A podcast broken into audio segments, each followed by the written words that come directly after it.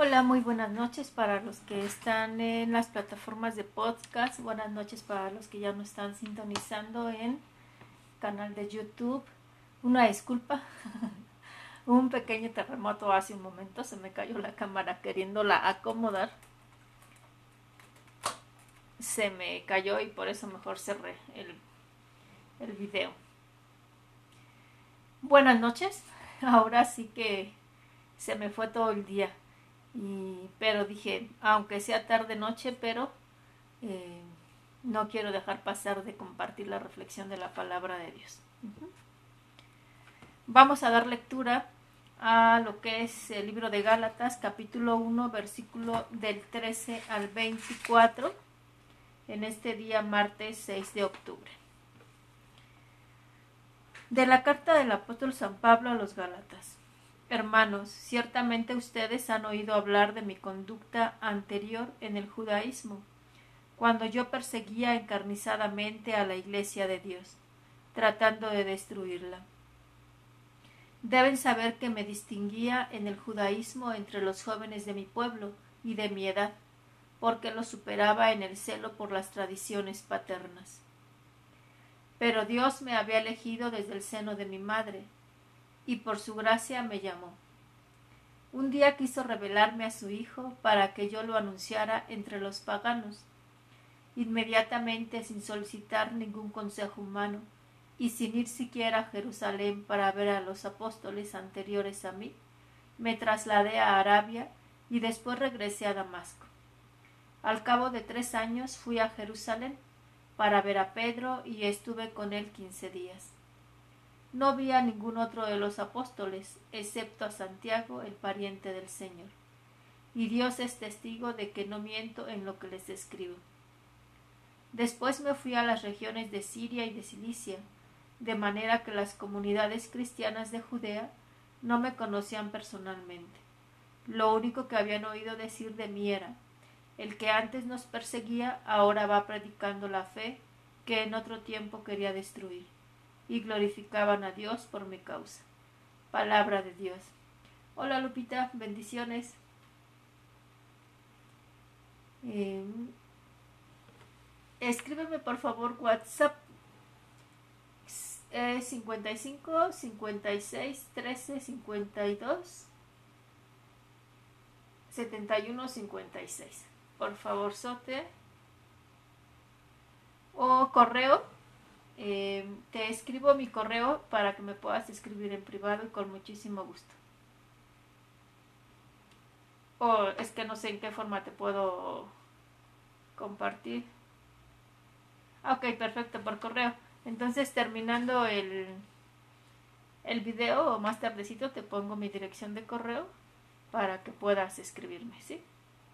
Y con mucho gusto, Lupita. Bueno, vamos a adentrarnos al tema porque sinceramente después de aquí tengo distribución, o sea, una actividad con la comunidad, pero me escapé terminando la Eucaristía para venir con ustedes. Em,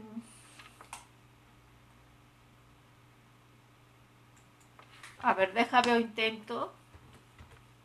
Una disculpa, voy a estar escribiendo.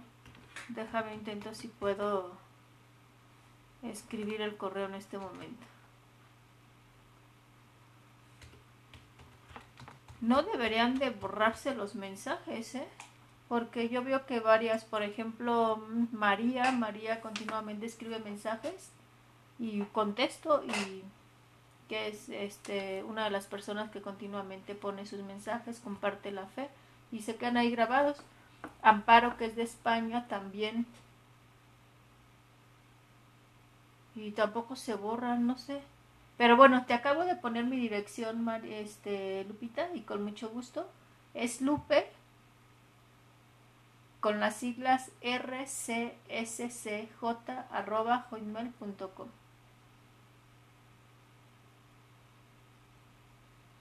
Ok, muy bien. Ahora sí, vamos a entrarnos a la reflexión.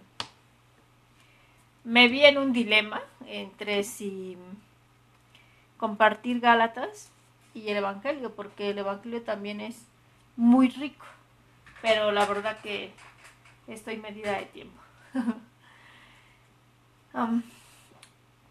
¿Por qué escogí el Evangelio? Esta frase, pero Dios me había elegido desde el seno de mi madre y por su gracia me llamó. Un día quiso revelarme a su Hijo para que yo lo anunciara entre los paganos. ¿Qué es los paganos? Entre los que no creían y estaban metidos en el mundo, a diestra y siniestra. Pero fíjense qué, qué llamado fue y qué encuentro tan fuerte fue de Pablo con Jesús que dice, inmediatamente, sin solicitar ningún consejo humano y sin ir siquiera a Jerusalén para ver a los apóstoles anteriores a mí, me trasladé a Arabia y después regresé a Damasco. Al cabo de tres años fui a Jerusalén para ver a Pedro y estuve con él quince días. No vi a ningún otro de los apóstoles excepto a Santiago y el pariente del Señor. Y Dios es testigo de que no miento en lo que les escribo. En pocas palabras, Pablo tenía bien puestos los pantalones. Con mucho gusto, Lupita. Es un decir, ¿verdad? Porque pues no, no usaban túnica. Tenía bien fajada la túnica. Fíjense cómo es importante ver que Jesús cuando llama no despersonaliza, sino que Jesús llama con la totalidad de la persona. Y como Pablo nos decía al principio de la lectura, era un hombre de armas tomar, ¿no? Decía, deben saber que me distinguía en el judaísmo entre los jóvenes de mi pueblo y de mi edad porque lo superaba en el celo por las tradiciones paternas. Era de la escuela de Gamaliel, o sea, él se podría em, enorgullecer de, de ser alumno de los mejores maestros, por así decir. Y creía tanto en lo que había aprendido, creía tanto en esta parte del Dios de, que del judaísmo, que se entregaba con todo su celo. Pero esta frase, pero Dios me había elegido desde el seno de mi madre y por su gracia me llamó. En la vida siempre va a haber un momento en el que vas a descubrir el llamado. Y llamado solamente es uno, llamado a, a ser de Dios. Y eh,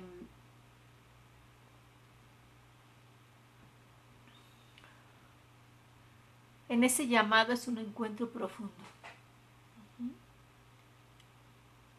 Es un encuentro entre dos personas. Por eso es que Pablo no lo piensa y dice, y me fui. ¿No? O sea, aquello que él había recibido, que no fue una mera doctrina, sino realmente fue el encuentro con Dios, con otra persona, de un tú a tú, que entonces no se esperó, o sea, sino que así con todo su fuego se fue a anunciar, ¿no? A tal grado que, los que lo escuchaban, pues en esta lectura no dice, pero tenían miedo, o sea, y al mismo tiempo decían, ¿y a este qué le pasó?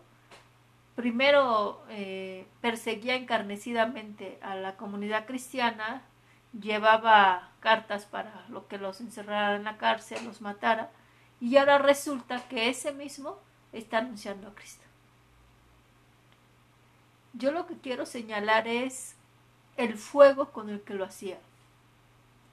Pero este fuego no era solamente por, por la propia personalidad que, que ya se cae de su peso, que así es, porque Jesús lo toma. Hola María, qué gusto saludarte, qué bueno que te tocó el directo. Em,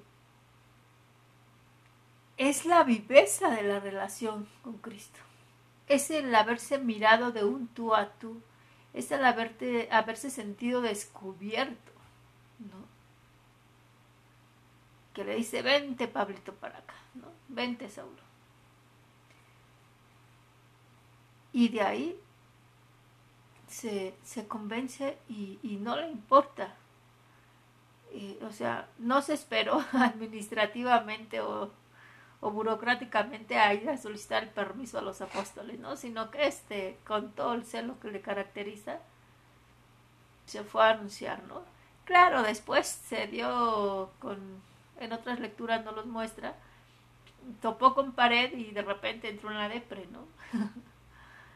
se volvió a dar cuenta nuevamente, como muchas veces nos pasa, a algunos nos pasa, que a fin de cuentas Dios es el que es Dios, ¿no? y que nosotros somos su mediación, nosotros somos su instrumento, y como decía el cura de Ars, ¿no? Si lo que pudo hacer con una quejada de burro, que no podrá hacer con un burro completo, ¿no? O sea, Dios puede tomarnos eh, con las virtudes, con, con, los límites que somos, que tenemos como persona. Pero Él es el que hará salir adelante la obra. Y a mí me gustaría dejarte con esto, que te pongas a, a recordar tu vida, tu historia, y que mires en qué momento te encontraste con Cristo. Pero fíjate lo que te voy a decir, ¿en qué momento te encontraste con Cristo? Que a veces cuando uno se da cuenta, no es lo mismo de cuando aprendiste el catecismo, no siempre. A, algunos sí. Muchas veces podremos tener el encuentro con la doctrina, con el catecismo, pero el encuentro con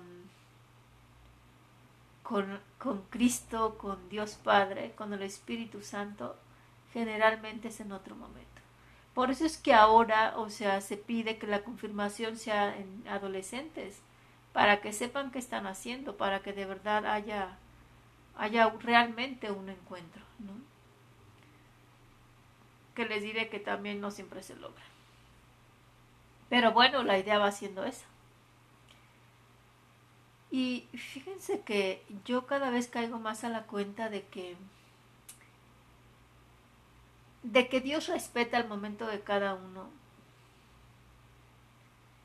Y así sean sus últimos días o sus últimos años, se hace el encontradizo así como con Pablo, o sea, y, y los tumba, ¿no?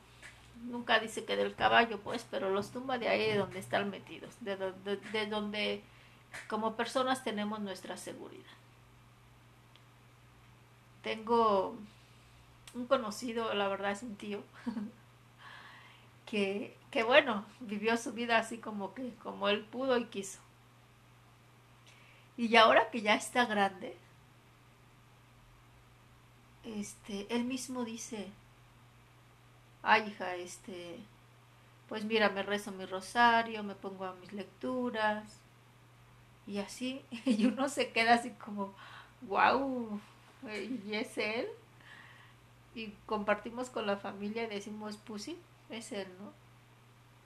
Me acuerdo que una vez hasta yo le dije, uy tío, ya sé a quién le dejó la estafeta a mi apacito, ¿no? O sea, entonces, ¿qué quiero decir con eso? Y no es que lo esté balconeando, por eso no digo el nombre.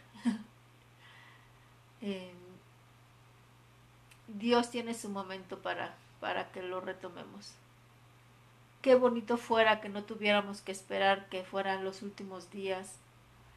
Qué bonito fuera que no tuviera que pasar un accidente, una catástrofe en nuestra vida para que para que lo pudiéramos encontrar, Pero bueno, oremos, oremos para que cada quien se le llegue su momento de encontrarnos verdaderamente con Cristo.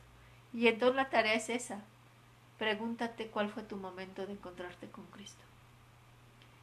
Y si no te has encontrado, pues también atrévete a decírtelo, ¿no? Y empieza a hacer los momentos, empieza a robar esos cinco minutos al WhatsApp, cinco minutos al YouTube, cinco minutos al Facebook, cinco minutos al Instagram, al TikTok, de tal manera que se te vayan haciendo cinco, diez, quince, veinte minutos. Porque para lo que queremos hacemos el tiempo. Yo les comparto que hoy empecé yo a retomar el libro de San Juan, el Evangelio de San Juan. Qué ricura, ¿eh? O sea, me quedé en el primer capítulo y yo dije, wow, o sea, casi como que si hubiera sido la primera vez, ¿no? Decir, Él es el camino, Él es la luz. Y si no andamos en la luz, andamos fundidos, andamos en la oscuridad Y yo decía, por eso es que andamos mendigando amor, por eso es que andamos arrastrándonos de cualquier de cualquiera que andamos ahí, que encontramos en el camino, ¿no? Para no decir otra cosa. ya se imaginarán qué, porque el Señor lo dice. Eh, hasta fíjense que me surgió la idea como decir, ay, creo que les voy a empezar a grabar este un capítulo, por lo menos un capítulo por semana de, de San Juan, ¿verdad? Darles pistas por ahí, por donde. Pero bueno, ahorita me conformo con empezar a tomar otra vez el camino de, de las reflexiones del día y después lo demás lo veremos. ¿Por qué saqué esto? O sea, Él es el camino, Él es la verdad, Él es la luz.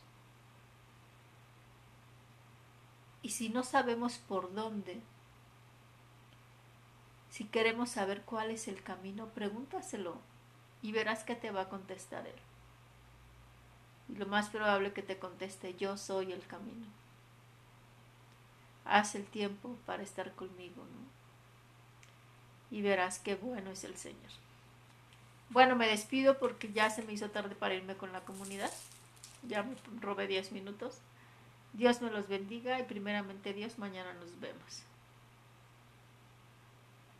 Gracias María. Nos dice María, recordé mi encuentro a los 30 años cuando pasaba una depresión. Exactamente. Cuando hay momentos fuertes en la vida, generalmente es cuando volteamos a ver al Señor. Y hay veces que uno dice, bendito momento, ¿no? Bendita crisis. Gracias por compartir, María. Nos vemos, ya me quedé picada. Dios les bendiga. Un abrazote. Eh, les manda saludos mi sobrino, mi fans número uno, que el día de ayer ya vio el, el video y por supuesto se puso muy contento. Ya sabe que, que va a estar orando por nosotros él tiene su forma de comunicarse porque no, él no puede hablar, ya que no tiene, no es dueño de sus movimientos, sin embargo, entiende muy bien todo, entonces él se comunica con, eh, em, ¿cómo se llaman esas caritas? emoji, las caritas esas. Entonces ya me fijé que entró al video y, y puso ahí sus caritas. Reciban saludos de él. Dios les bendiga. Un abrazo.